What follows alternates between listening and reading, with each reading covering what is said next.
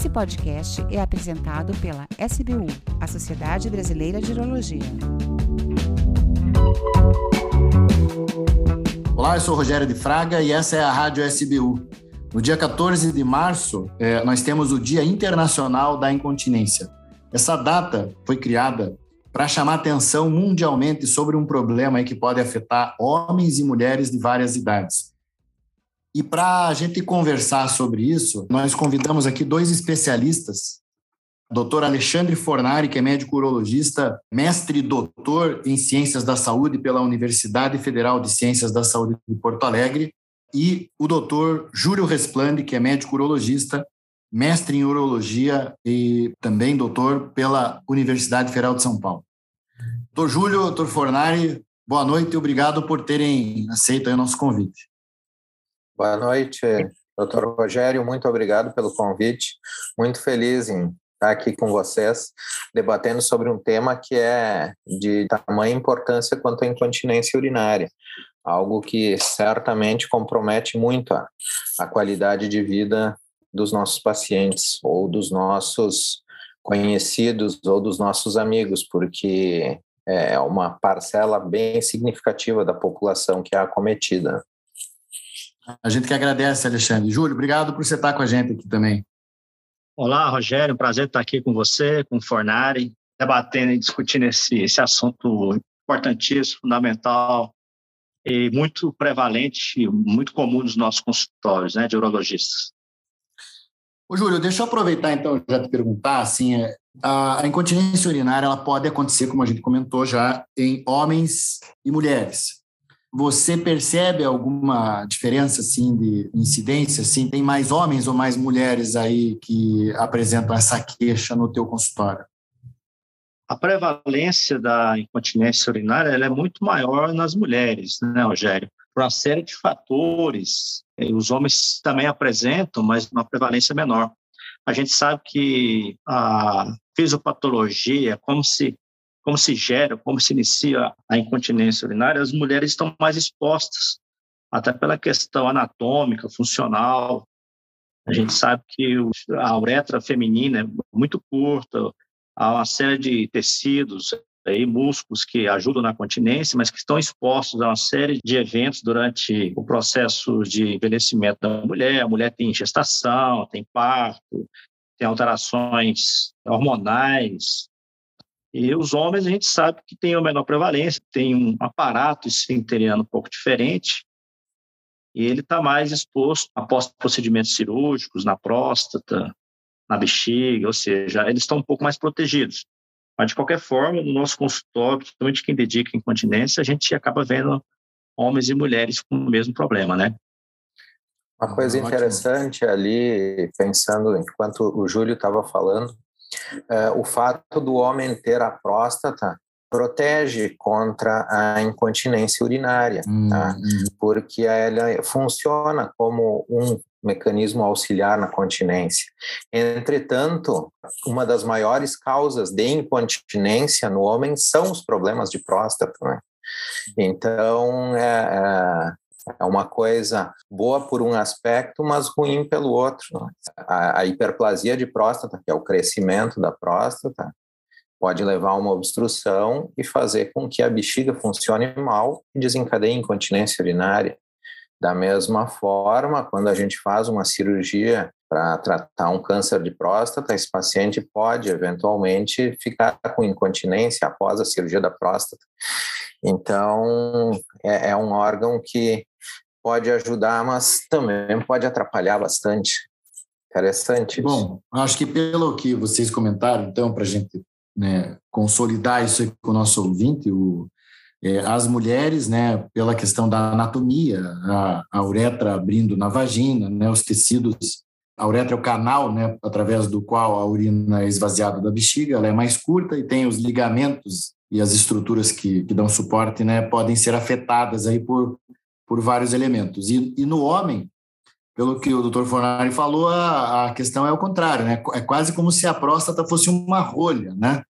E aí, por isso que intervenções na próstata podem trazer algum tipo de, de necessidade de, de, readaptação, né, do, é, da forma de urinar. Doutor Fornari, e você encontra fatores de risco assim para a mulher desenvolver a incontinência urinária? Em primeiro lugar, assim, acho que só para a gente continuar a conversa de um jeito, o que, que é incontinência urinária? Né? Acho que esse é um aspecto importante. O, o que, que a gente está falando quando a gente menciona incontinência urinária? Perfeito, Rogério. A incontinência urinária ela é definida pela Sociedade Internacional de Continência como qualquer perda involuntária de urina. Tá? Então, vazou urina é incontinência urinária, independente de qualquer coisa. A definição original era uma perda involuntária de urina que cause algum transtorno. Bom, causando ou não causando transtorno é incontinência igual, né? Então, ela acabou sendo uh, atualizada dessa forma. É a incapacidade, então, de reter a urina. Isso é incontinência. Exatamente. Lembrando, né, Fornari, que muitos, muitos pacientes, e homens também, eles confundem incontinência com a questão de ter que ir muito ao banheiro urinar. Ou seja, a frequência urinária aumentada, muitas vezes o leigo refere como, como eu estou incontinente. Aí quando você pergunta, está escapando xixi? Não, eu uhum. vou muito ao banheiro. Então tem essa confusão também do leigo sobre esse termo, né?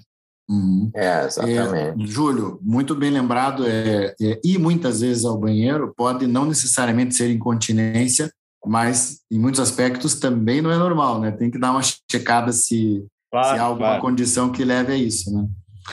e o Fornari nos falava sobre a definição. Você gostaria de complementar de alguma maneira, Júlio? É, não, só reforçar. Qualquer perda de urina é incontinência. E, às vezes, perdas leves incomodam muitos pacientes. E, por outro lado, perdas importantes, o paciente está em uso de fraldas, é, há incontinência associada na população geriátrica, por exemplo, que às vezes é tida como normal, como uhum. algo que faz parte da idade do envelhecimento, mas na verdade não é normal, é, é algo não fisiológico, escapar a urina, né?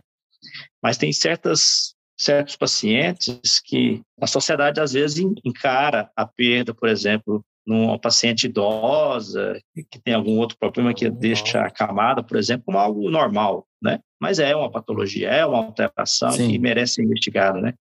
Acho que esse é um conceito importante aqui desse programa, né? Perder urina é. não é normal. Né? Não é normal. Foi, não, não, foi talvez pode. consolidado em algum momento assim que ah, essa pessoa envelheceu, perde urina porque está idosa, isso não deve ser tido dessa maneira, né? E Fornari, como que isso é investigado, né? Então, a gente entendeu que a, perda, que a incontinência é uma perda involuntária, Uhum. E como que o médico começa a proceder, né, assim, quando a pessoa chega com esta queixa? Bom, tem que se fazer uma avaliação global do paciente. Considerando os fatores de risco, por exemplo, idade, quanto mais idosa mulher ou o homem também, maior a chance de ter incontinência, uh, fatores genéticos, uh, ou seja, histórico de incontinência na família, essas coisas todas são levantadas quando a gente conversa com o paciente. E aí são feitas algumas perguntas para tentar entender em que situação esse paciente perde urina ou não. A gente tem uma classificação que é muito utilizada para mulheres, mas também serve para homens, que é a incontinência aos esforços e a incontinência de urgência. Tá? Incontinência aos esforços, então, quando tosse, espirra, faz força, perde urina, e a incontinência de urgência é aquela na qual, quando dá vontade de urinar, a pessoa não consegue chegar até o banheiro para urinar e já, já vem a urina. Esse tipo de classificação ela é mais comum para mulheres, mas também é para homens. Pode ser utilizada para homens. E a gente tem ali a imensa maioria dos casos de incontinência em algum desses grupos. A partir daí, existe uma série de exames que podem ser feitos ou que devem ser feitos para a gente tentar esclarecer um pouco melhor, caso se tenha dúvida antes de iniciar algum tipo de tratamento.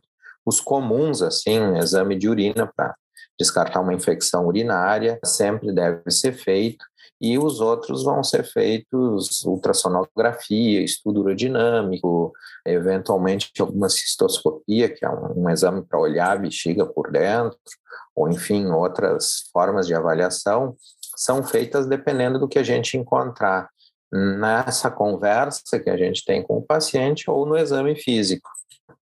Ah, perfeito. Deixa eu aproveitar, então, de posse de todas essas informações que o médico capta, eu quero perguntar para o Júlio o seguinte: se faz diferença, por exemplo, para indicar algum tratamento, além dos achados que o doutor Fornari falou, se faz diferença o quanto o paciente está incomodado com a condição. Quero dizer assim, eu já acompanhei casos de pessoas que, que tinham perda urinária, assim, de ter que trocar de fralda cinco, seis vezes por dia e não estavam incomodadas. E às vezes a gente tem uma paciente jovem, idade reprodutiva, trabalhadora, que perde uma gota de urina e assim fica muito preocupada, muito ansiosa e quer um tratamento que seja definitivo. Então a minha pergunta é, de posse dos achados, né, de, dessa investigação, como o Dr. Fornari falou, se a gente leva em consideração e como que isso é levado em consideração, né, para cada paciente. Sim, Rogério, é importante a gente tirar da paciente esse dado de quanto que a incontinência está interferindo no dia a dia dela, na vida social, no trabalho, na vida sexual dela, na vida conjugal, né?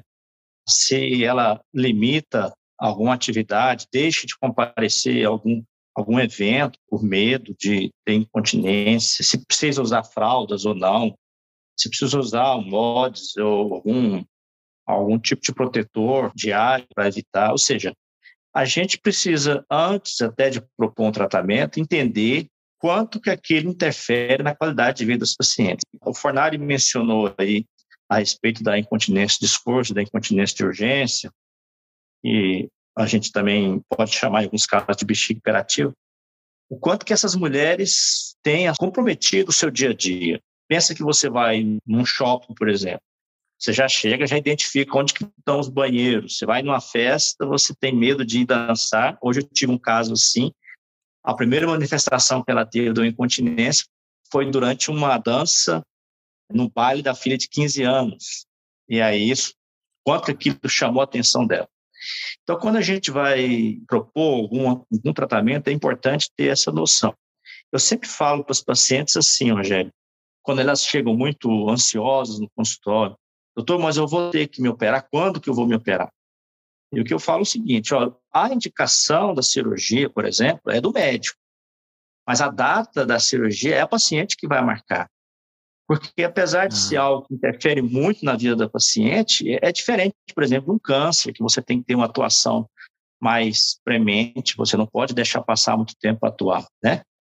Então, definir, existem alguns questionários de qualidade de vida que podem ser aplicados, mas, assim, no bate-papo com o médico, você já consegue identificar e a paciente passa quanto que aquilo interfere na vida dela, no dia a dia dela. Né? Ah, não, perfeito. Eu gostei bastante dessa tua fala, né? Que a indicação ela é clínica, né? Uma observação do médico, mas a data realmente é postulada aí pelo, pelo próprio paciente.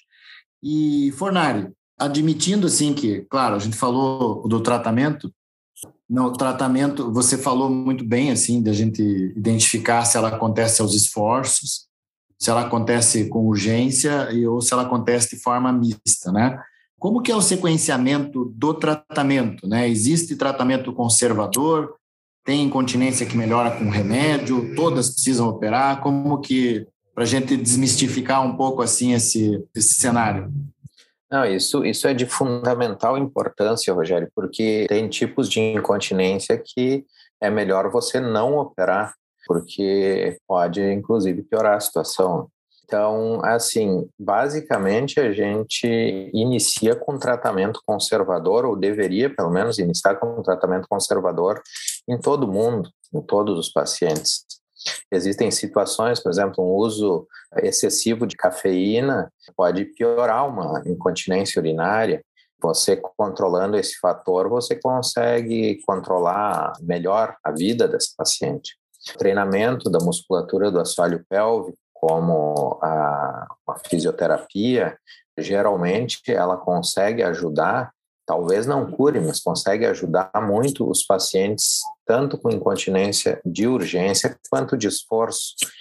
Uma adequação da ingesta de líquido tem, existe uma, uma crença popular de que tem que tomar pelo menos dois litros de água por dia um paciente que tem uma mobilidade reduzida, se tomar muito líquido, tiver que urinar seguido, vai ter muita dificuldade para chegar no banheiro no, no momento. Então, essas coisas você tem que sentar e traçar um pouco como é que é a vida dessa paciente para você começar a organizar as coisas. Se você operar essa paciente, ela não vai melhorar a mobilidade dela e talvez ela vá continuar não conseguindo chegar a tempo no banheiro se ela não diminuir a ingesta hídrica dela. Então, tudo faz parte da avaliação, tem que ser bem estudado, mas uh, sobre a tua pergunta, sim, existe um tratamento conservador que a gente faz inicialmente, praticamente todos os pacientes. A partir disso, em sendo um, uma incontinência de urgência, a gente parte para um tratamento medicamentoso. Caso ele não funcione, existem aí outras alternativas que a gente pode usar, botox, neuromodulação, enfim, uh, outras possibilidades. E caso esse paciente tenha uma incontinência de esforço, aquela que tosse, espirra e perde urina, e a gente faz um tratamento conservador ali com, com medidas iniciais e mais fisioterapia e não funciona, aí a gente considera então um tratamento cirúrgico para essa ah, incontinência. Perfeito. perfeito. Acho que você deu uma dica muito importante também, porque não é infrequente que a pessoa que perde urina, não querendo perder urina, faça uma restrição completa de líquidos, né? Uma coisa é adequar a ingestão, outra coisa é restringir completamente. Né? Isso é, provavelmente é poderia trazer também malefícios. Né?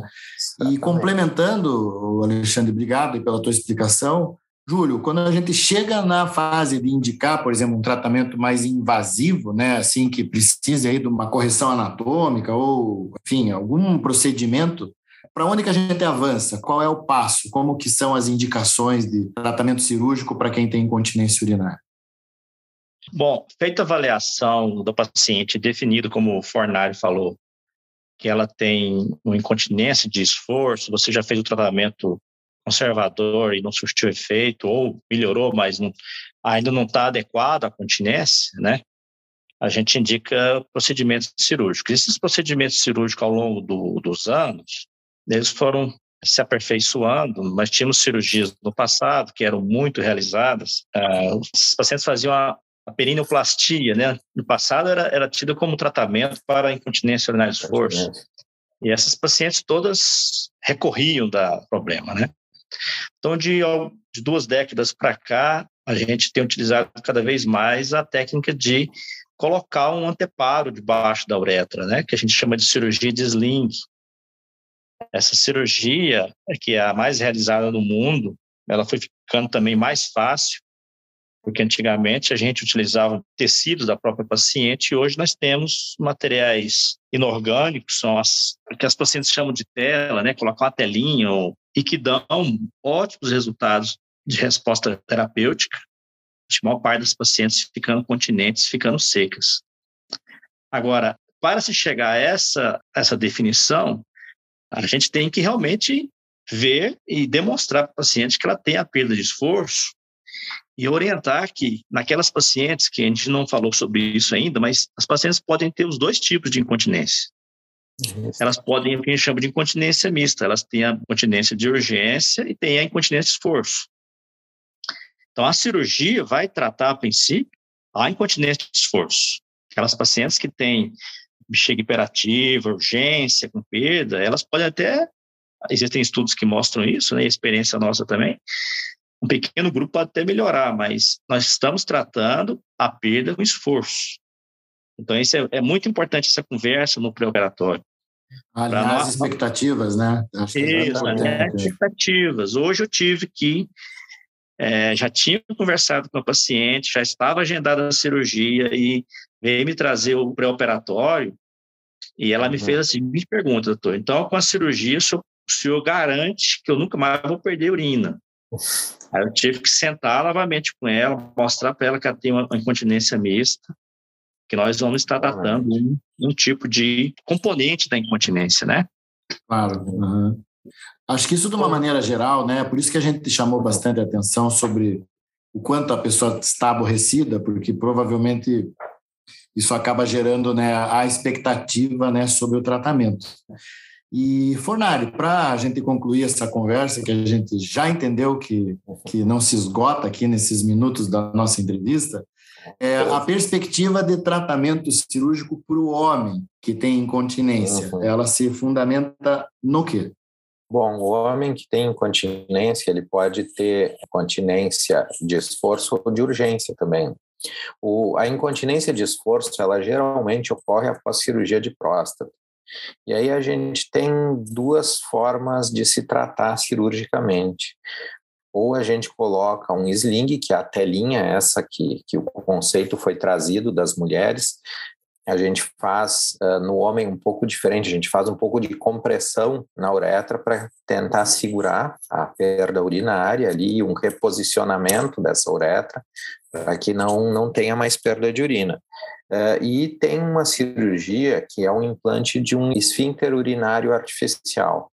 É um dispositivo que ele fica comprimindo a uretra continuamente, com um, cuff que a gente chama, que é mais ou menos como o aparelhinho de medir a pressão, que ele aperta o, o braço, ele fica apertando a uretra e fica uma bombinha que é colocada dentro do saco escrotal. Então, quando o homem quer urinar, ele vai ali, aperta aquela bombinha, uh, solta a pressão sobre a uretra e consegue urinar. Isso, claro, é uma situação uh, mais de exceção, mas fica aí um alento para os homens que têm uma incontinência mais severa. Sim, existe como a gente fazer, colocar um esfíncter artificial e tratar a incontinência urinária. Não, para quase tudo na vida existe solução, inclusive para incontinências urinárias graves. Eu acho que essa tua fala é perfeita. Esse programa tem como grande objetivo a gente chamar atenção, né? É, reforçando o que o dia 14 de março representa agora aqui no nosso meio. É, a incontinência urinária é um problema de saúde pública, não é um problema que, que não tem tratamento, ele não é normal perder urina em qualquer que seja a faixa etária, e a gente tem que tentar entender a, ah, realmente as dimensões que envolvem né, cada uma das pessoas que, que sofre com isso. Eu vou pedir agora para vocês uma palavra de encerramento e a gente vai ter que combinar uma outra conversa aqui, porque acho que estava indo muito bem aqui, os nossos ouvintes aí certamente vão, vão querer mais dicas aí. Eu passo a palavra para você, Júlio, para você fazer algumas observações e aí depois para o Alexandre. Ah, já te agradecendo pela, pelo convite, Rogério, da SBU, lembrar também ao público aí que a incontinência também acontece na, na criança, né? A incontinência acontece muito no idoso, associado a patologias neurológicas, né? Parkinson, Alzheimer, as demências, as pacientes que envelhecem em, em abrigos, a, a maior parte desses pacientes tem incontinência, então há aquele processo de envelhecimento associado também com incontinência. E é um tema muito, muito amplo e que precisa de uma grande divulgação na mídia. A mídia muitas vezes foca mais em tratamento, mas esquece também de falar de qualidade de vida, de o impacto que isso aí causa na, nas pessoas. E levantar uma coisa também, é, pessoal, é o custo que se envolve, né? O custo de medicações que são usadas para incontinência urinária é altíssimo, né? Infelizmente, a gente tem... Não, felizmente, nós temos um grande serviço público, mas a gente, algumas vezes, carece de medicações melhores no nosso, nosso serviço público para tratamento de bexiga hiperativa, por exemplo, né?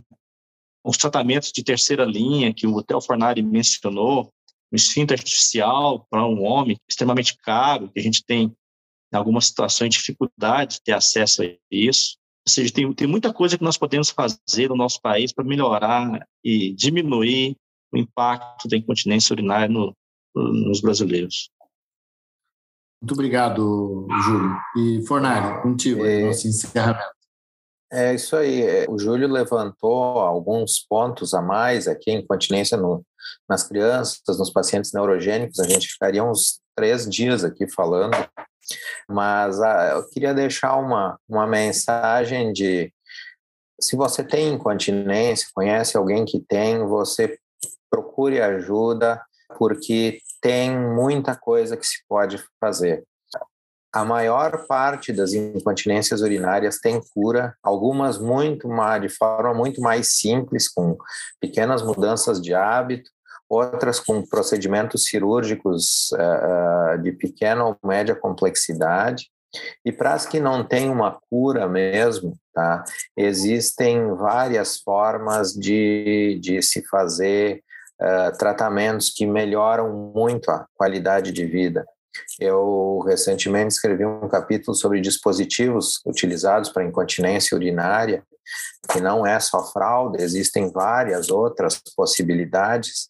Uh, e então procure um profissional que possa lhe ajudar com isso, porque vocês também estão cansados de ver pacientes que chegam choram na nossa frente porque não podem mais ir visitar os netos porque ficam com cheiro de urina, uh, não querem mais ir na casa da filha porque foi uma vez lá, sentou no sofá e molhou o sofá.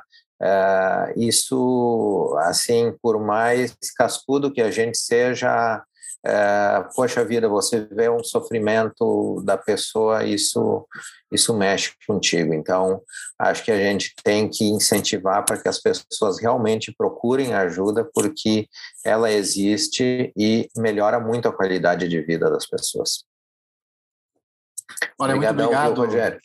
Obrigado você, Alexandre. Obrigado, Júlio. Acho que com essas palavras de vocês, é, o nosso ouvinte entendeu que perder urina não é normal, sempre há alguma coisa que pode ser feita para ajudar, e a gente entende e compactua né, de todo esse sofrimento que, o, que os nossos pacientes e, e, que as pessoas têm, né, mesmo aquelas que a gente não atende, que podem ser beneficiadas é, se forem bem conduzidas. Eu que agradeço enormemente aí, e os convido aí para próximas conversas.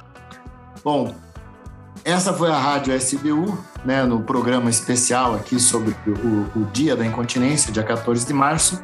E fique ligado, porque em março nós também temos aí o Dia Internacional é, de Atenção à Saúde do Rim. E em breve teremos o nosso programa. Um grande abraço a todos.